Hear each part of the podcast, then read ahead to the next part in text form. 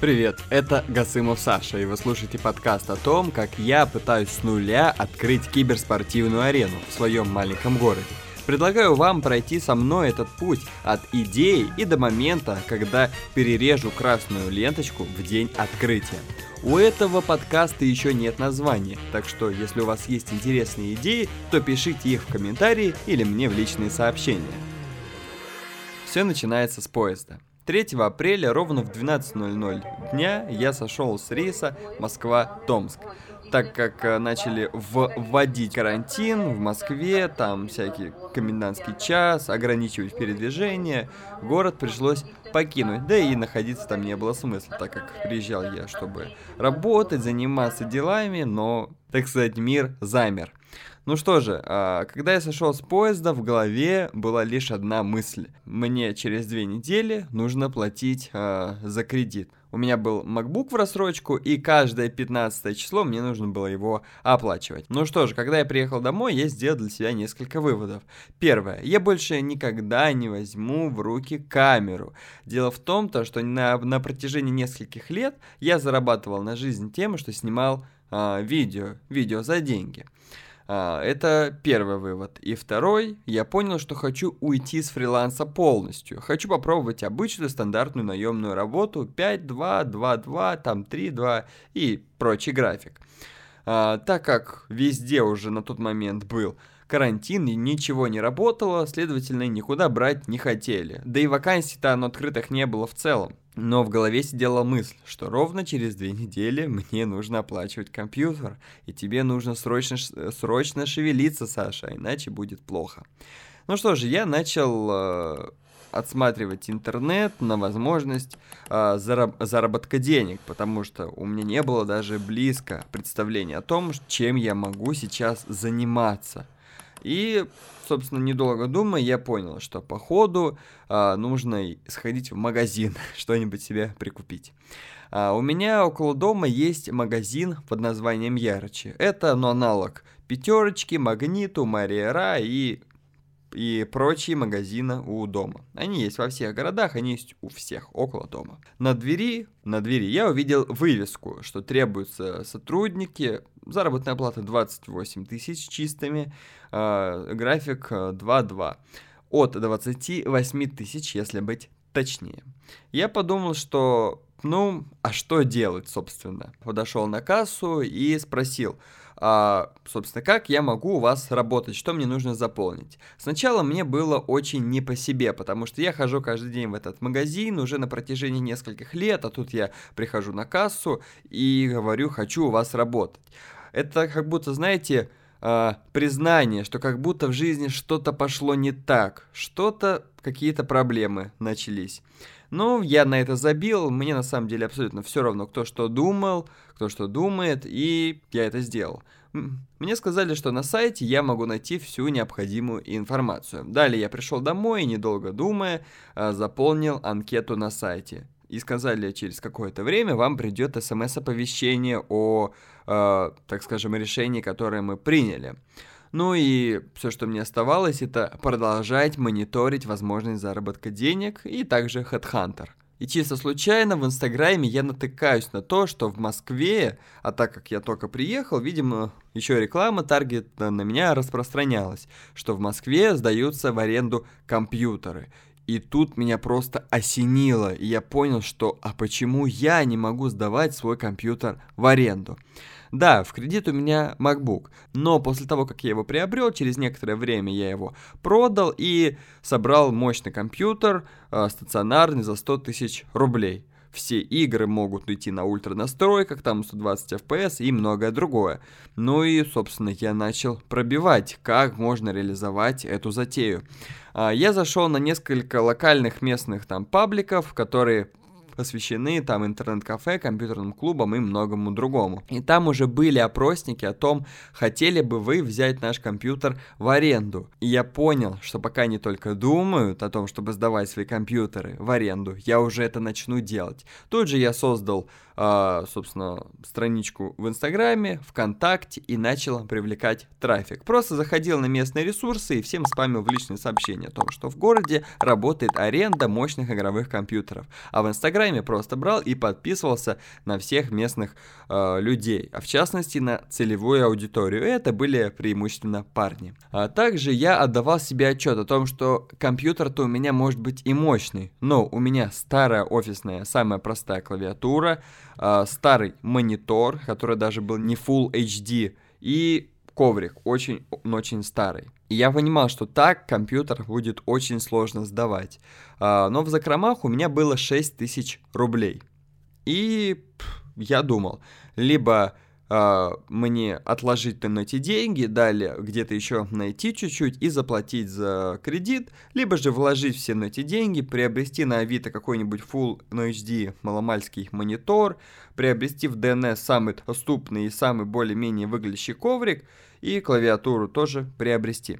Если честно, сейчас я и не вспомню, где я взял еще 2000 на клавиатуру, но я начал звонить Ноцу и спрашивать, может ли он за месяц э, заплатить, собственно, за кредит, помочь мне, дать взайм, а, и, собственно, а, ну, потому что у меня есть одна тема, я хочу ее проверить. Так как ну, у всех сейчас очень сложные обстоятельства жизненные, у него аналогично. И удовлетворяющего ответа я не получил.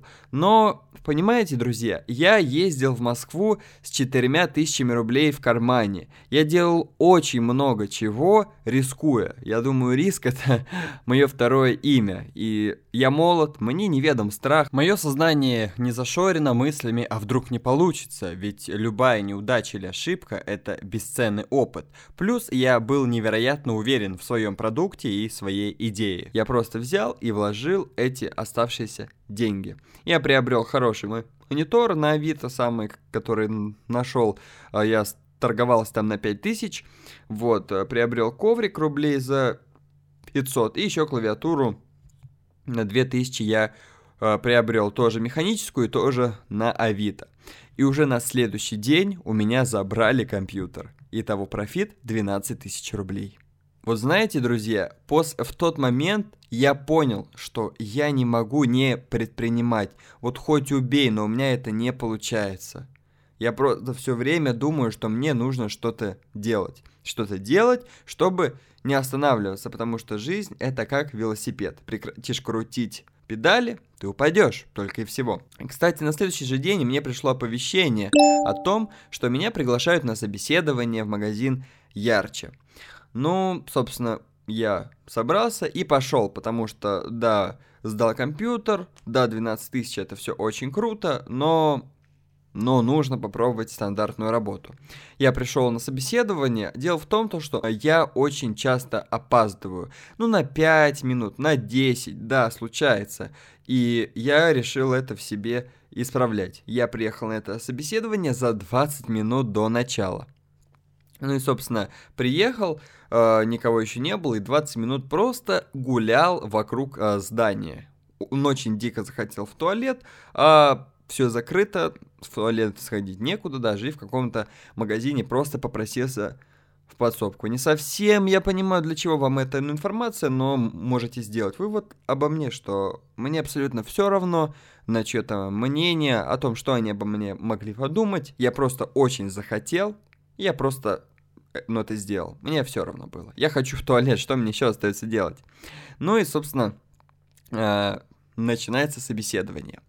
А, приходит на HR, молодая, симпатичная девушка, садится, в зале нас было порядка шести человек. Три женщины и, кстати, три мужчины, я почему только сейчас это понял. А, всем за 27 плюс, там 27-39 лет. Я был самый молодой, а, и все уже с огромным опытом работы, где только люди не работали, на скорой помощи, в других сетях супермаркетов и во многих-многих и очень многих местах. Все люди были в потрясающем настроении, все очень хотели работать. У одного у меня было максимально каменное, тупое лицо. Даже ну HR мне не то что сделала замечание, а просто задала вопрос. Что, что с тобой? Ты что, спать хочешь, ну или что? А, и суть в том, то, что на каждом, а, так скажем, Я даже забыл, как это называется, боже. На каждом собеседовании мне HR задают подобные вопросы. Что с тобой? Ты сейчас заснешь? Но дело в том, то, что все мое нутро не хочет находиться на собеседовании. Мое сознание не может работать так, как диктует этот режим. Но это не суть. Я собирался его перебороть, и, собственно, для этого я туда и пришел. Я хорошо прошел собеседование, там ответил на все, что нужно, я был э, пригоден, а чтобы быть пригодным, не надо ничего, кроме там не иметь татуировок на лице и, э, не знаю, наверное, все меня не взяли. Меня просто не взяли. Просто мне пришло оповещение, что вас не одобрили. Но, собственно, я понял, что ничего мне не остается делать, как продолжать прожимать тему с компами. Так как сейчас она работает, и мне пришла в голову просто гениально на тот момент, как мне показалась мысль, э, взять второй компьютер также в кредит и также его продолжать сдавать. Только уже с хорошим, с хорошим монитором, с хорошей клавиатурой и совсем всем хорошим. Потому что хотелось сделать для, для людей приятный, хороший сервис. Я все просчитал, и понял то, что в месяц два компьютера мне могут приносить в лучшем случае 32 тысячи рублей. Но суть в том, что из 32 около 12-10 мне бы пришлось заплатить за кредит, и в сухом остатке у меня бы оставалось 20 тысяч рублей. Ребят, 20 тысяч рублей. Это правда, э, это уже не серьезно. Это уже просто не... Э, это полный бред. Я устал так жить, и... Ну, никакие 20 тысяч не может даже идти речи. Это просто бред. Я начал продолжать думать, что же делать, может быть, набрать 5 компьютеров в кредит, и я начал считать, считать, много считал, и понимал, что цифры вообще не бьются о нормальные суммы, просто от слова совсем. И знаете, я шукал по интернету и наткнулся на одно объявление о том, что можно открыть компьютерный клуб. Я сначала даже не думал нажимать, потому что я заведомо понимал, это полный бред, зачем? Очевидно, у меня нету столько средств. Но потом я все-таки нажал на эту ссылку, открыл, а, все подробно изучил, а, увидел цифру инвестиций 3 миллиона рублей. Я понял, что это совершенно нереальная цифра и лег спать. На следующий день я проснулся с мыслью о том, что во что бы мне ни стало, я открою компьютерный клуб. А, чтобы вы понимали, к чему такие радикальные меры – не взяли меня в ярче не совсем, потому что я как-то не подходил по выражению лица или еще чему-то. Суть в том, что еще у меня а, диабет. Да, это не самая такая приятная история, я, я о ней ранее не говорил, но она так есть диабет это не, это не совсем стабильное состояние здоровья, а, но на подобных местах нужно быть максимально заряженным. Ну, я полагаю, что это так. И собственно, я понял, что нужно принимать какие-то радикальные меры, потому что образование я ушел с учебы, съемкой я больше заниматься не хочу. Да я какой учебе может идти речь? Боже, я бы продолжал научиться, я бы все равно бы ничто не зарабатывал, и все шло по одному сценарию. Я бы отучился, я учился в педагогическом, я бы зарабатывал порядка э, там первые несколько лет 20 с лишним тысяч рублей, и мне бы уже лет 30 было плюс-минус, и может быть тысяч до 50, там дальше, даже 100, я не знаю при каких обстоятельствах, но я бы вырос. Но лет так 35, к 40, вот это бы случилось. Я понял, что нужно принимать радикальные меры, потому что на фрилансе я жить устал, ну вот это вот сегодня есть деньги, завтра их нету, и все в таком духе. Вот с этого все началось, друзья. Э, наверное, на этом я с вами попрощаюсь. Э, следующий выпуск будет о том, э, как я